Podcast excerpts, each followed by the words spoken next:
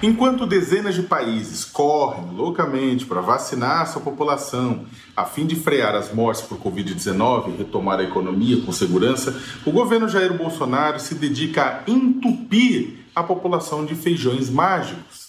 E um dos lances mais bizarros desde que começou a pandemia, e olha que tivemos muitos lances bizarros desde que começou a pandemia, terraplanistas biológicos do Ministério da Saúde pressionaram a Prefeitura de Manaus a distribuir hidroxicloroquina e ivermectina, remédios usados contra malária, lúpus e infestação por vermes, como tratamento precoce para Covid, como informou o jornal Folha de São Paulo.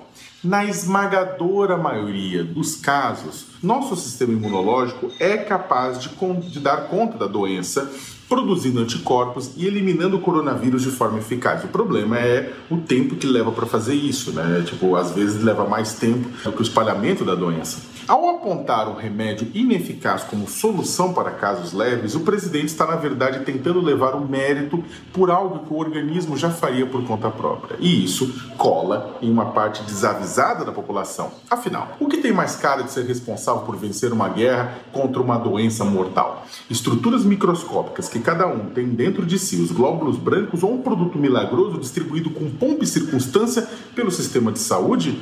Sim, produto esse que o presidente da República faz propagandas semanais pelas lives, e não apenas entre cidadãos comuns. O médico de São Sebastião, litoral, litoral norte de São Paulo, me relatou a empolgação com a qual alguns colegas defendem o kit Covid distribuído pela prefeitura com esses medicamentos.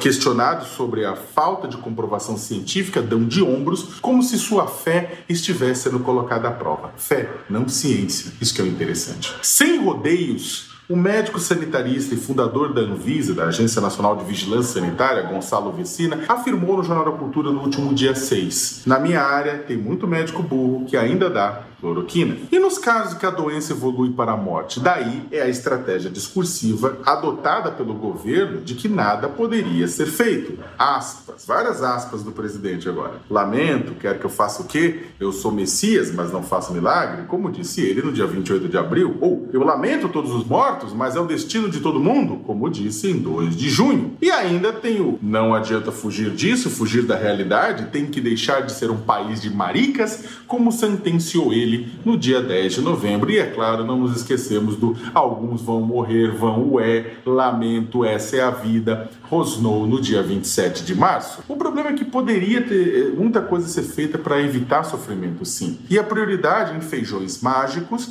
ajudou a tirar o foco do que realmente importa. Está faltando oxigênio para manter pacientes vivos em Manaus, está faltando remédio para entubar pacientes ou para amenizar seus sintomas em um rosário de municípios por todo o país. Faltam testes RT-PCR para identificar, rastrear e isolar casos positivos, o que poderia limitar a infecção, enquanto milhões deles venciam em um depósito esquecido pelo governo federal em Guarulhos. Faltam leitos, faltam respiradores, faltam profissionais de saúde e, é claro, falta vacina.